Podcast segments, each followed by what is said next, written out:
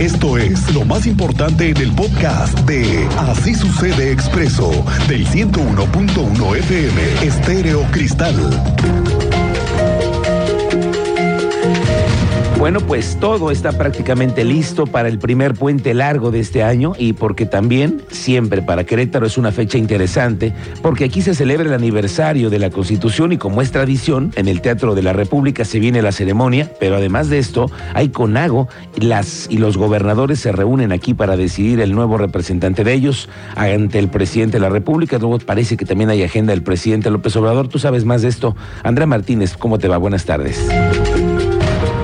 ¿Qué tal, Miguel Ángel? Muy buenas tardes y también a toda la audiencia. Pues así es, este 5 de febrero a las 10.30 de la mañana está programado el inicio de la ceremonia con motivo del 56 aniversario de la promulgación de la Constitución Mexicana de 1917 aquí en el Teatro de la República y bueno, la cual será pues encabezada por el presidente de México, Andrés Manuel López Obrador. Sin embargo, bueno, pues hasta el momento eh, en general, pues eh, las autoridades se han mantenido herméticas en cuanto a dar más detalles específicos sobre la agenda eh, de la visita del primer mandatario a Querétaro. Esto debido, bueno, pues a los propios protocolos de seguridad que maneja presidencia. Sin embargo, lo que podemos pues adelantar es que para el arribo del presidente de la República y también de los gobernadores, así como de todos pues, los asistentes que se esperan, bueno, pues que vengan este, este domingo, es que eh, se implementará pues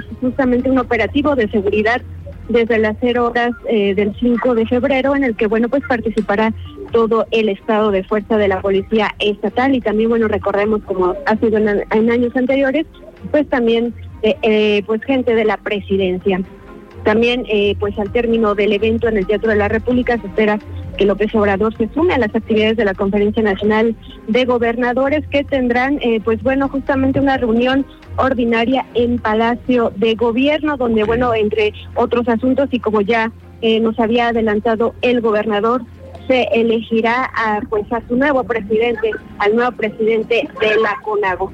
Eh, mientras tanto, bueno, pues también comentarles que el día de hoy el gobierno del estado ya realiza eh, justamente una pregira con presidencia para definir eh, pues la logística de la visita del presidente de la República, tanto eh, pues la que será en el evento del Teatro del Teatro de la República, también sobre la reunión de la CONAGO y del posible encuentro que tendría el gobernador Mauricio Curi González, como también ya nos había adelantado, para hablar sobre tres temas específicos que son el tema del proyecto del acueducto 3, también temas de energía y la posible eh, pues ampliación de la carretera eh, federal 57 México Querétaro. Y bueno, hasta el momento esto es lo que hemos podido eh, pues informar sobre esta visita del presidente y lo que es oficial es el horario de las 10.30 de la mañana del inicio de esta ceremonia con motivo de la promulgación de la Constitución ahí en el Teatro de la República. Bien, eh, recordemos que eh, las agendas cambian de día a día, y pero hasta ahorita la única eh, confirmada con horario es justamente esta ceremonia a las 10.30 de la mañana en el Teatro de la República, Miguel. Muy bien, y además de eso, hay que recordar que el operativo en el centro, desde el domingo, también el cerco de seguridad. Bueno, estamos pendientes. Gracias, Andrea Martínez. Mucha suerte en esta cobertura. La secretaria de Turismo, Adriana Vega, reportó que el primer puente largo que empieza mañana, contemplado de 4 al 6 de febrero, podría dejar la generación de una derrama económica de 175 millones de pesos en Querétaro. Se espera la llegada de 38 mil turistas durante estos días y una ocupación hotelera del 50 al 60% en el estado. Como bien saben, los puentes para nosotros es una maravilla y es una extraordinaria opción de mover toda la economía. Estamos en espera alrededor de 38 mil turistas con una derrama de 175 millones de pesos y obviamente una ocupación hotelera como entre el 60 50, 60% por ser un puente importante. Vamos contigo, Teniente Mérida, ¿cómo te va? Muy buenas tardes. Bueno, ahorita regresamos con el teniente. Le quiero decir que esta mañana se llevó a cabo el desayuno mensual de los socios de la CEMIC. Fíjese, en el evento estuvo hoy de invitado el secretario de Desarrollo Urbano y Obras Públicas, que obviamente vale eh, mucho la pena cubrir estos eventos porque siempre hay polémica entre los constructores, debido a que además hay muchos contratos de por medio en este momento. Hoy la empresa que tiene, la constructora que tiene el contrato millonario, que es ICA, tiene también muchos acuerdos con empresas locales. Entonces, estos desayunos, en este momento justo que está la obra de 5 de febrero, son sumamente interesantes. Y hoy estuvo el secretario de Obras Públicas, Fernando González Salinas. Ahí él platicó que la administración busca que los 18 municipios estén integrados en un ordenamiento territorial donde exista planeación, armonización y actualización de los programas y planes de desarrollo municipal. Hoy ha permitido ya contar con los consejos de desarrollo urbano de 18 municipios y además ellos buscan que Querétaro sea parte del Foro Mundial para el 2026. Se trabaja con el respaldo de la Secretaría de Relaciones Exteriores. En fin, el secretario de Obras Públicas habló del tema del ordenamiento. Primera vez en nuestras carteleras de obra vamos a decir, se está haciendo esta obra y está prevista en los programas de desarrollo urbano del municipio, así, así, así. Entonces, vamos a lograr que efectivamente todo el trabajo que tenemos de planeación, de unos estudiosos, de unos intelectuales que están haciendo su trabajo durante seis o siete o ocho meses, haciendo un programa de desarrollo urbano, también tenga una, un final donde entremos en una obra una armonización con la obra pública, una armonización con la infraestructura. Pero resulta que en el desayuno, a la hora que iban a servir el desayuno, bueno, pues uno de los ingenieros integrantes de la Cámara, eh, de apellido López Otamendi, que también integra ahí la CEMIC, bueno, levantó la mano, tomó el micrófono y denunció que pareciera que las obras están por encima de un interés económico que el del social, ¿no? Y eso hizo que el secretario de Obras Públicas, Fernando González, respondiera y así le dijo. Eh, le contesto al ingeniero López Otamendi, eh, bueno, las tres eh, consideraciones que tenía en principio de lo que fue la plática al respecto de, de poner a mí me preocupa mucho esta percepción de poner el interés económico sobre el interés público. Me preocupa esa percepción porque finalmente eh, lo que tenemos que hacer es que siempre esté el interés público sobre el interés económico. Y bueno, para eso estamos trabajando, para eso estamos trabajando. Y está concatenada precisamente con estos programas de, de desarrollo urbano que tienen que ser transaccionales.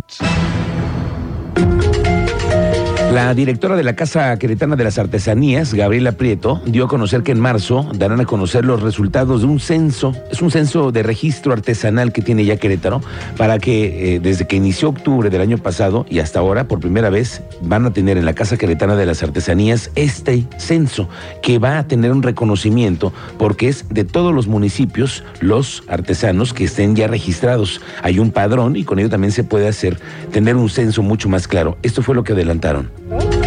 Eh, se, les hizo, se, les hizo, un cuestionario y el paso dos fue eh, visitarlos en sus talleres para constatar que fueron artesanos y de ahí eh, poderles entregar la credencial. yo creo que a más tardar en marzo tenemos el, los datos duros ya de todo la base de datos y, un, y una especie de publicación que vamos a, a tener con toda la, la, información, no nada más una base de datos, sino con todo lo que se recogió y fotografías del proyecto. El Fondo Nacional para el Fomento de las Artesanías, el FONART y la Casa Queretana de las Artesanías están firmando un convenio. Es un convenio de coordinación y de colaboración con el desarrollo de los artesanos en Querétaro y continuar con los apoyos para este año con el tema de capacitación, corredores artesanales que urgen, proyectos productivos, no solamente la venta en la calle, ¿eh? se necesita de otros tipos de apoyos a los artesanos. La titular del FONART, Emma Llanes Rizo, dijo que Querétaro ha sido un ejemplo de buen seguimiento de los programas de este Fondo Nacional y ha presentado varios proyectos de artesanos ante el FONART. Una vez que el, gobierno del Estado a través de la Casa de las Artesanías nos presenta su plan de trabajo, se determinan los montos de, los apoyos, se revisan, se someten al COBAPA, que es un órgano de validación de proyectos, en base a un diagnóstico de que efectivamente los recursos que se solicitan sean los que beneficiarían más al Estado y a partir de ese momento se inicia ya los apoyos. Una vez que entra el plan de trabajo, tardamos alrededor de un mes más o menos en realizar el, el diagnóstico. Vamos contigo, Teniente Mérida, ¿cómo te va? Muy buenas tardes. Muy buenas tardes, Miguel Ángel. Muy buenas tardes a nuestra audiencia para darles parte de un accidente que tuvimos ayer por la tarde en Paseo de la República, kilómetro 16 más 500.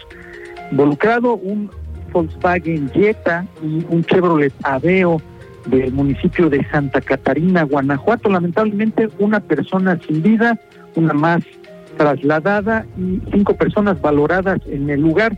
esto les tendremos detalles más adelante. Hace unos momentos, hace un par de horas, un incendio en la comunidad de Jofrito, delegación Santa Rosa Jauregui.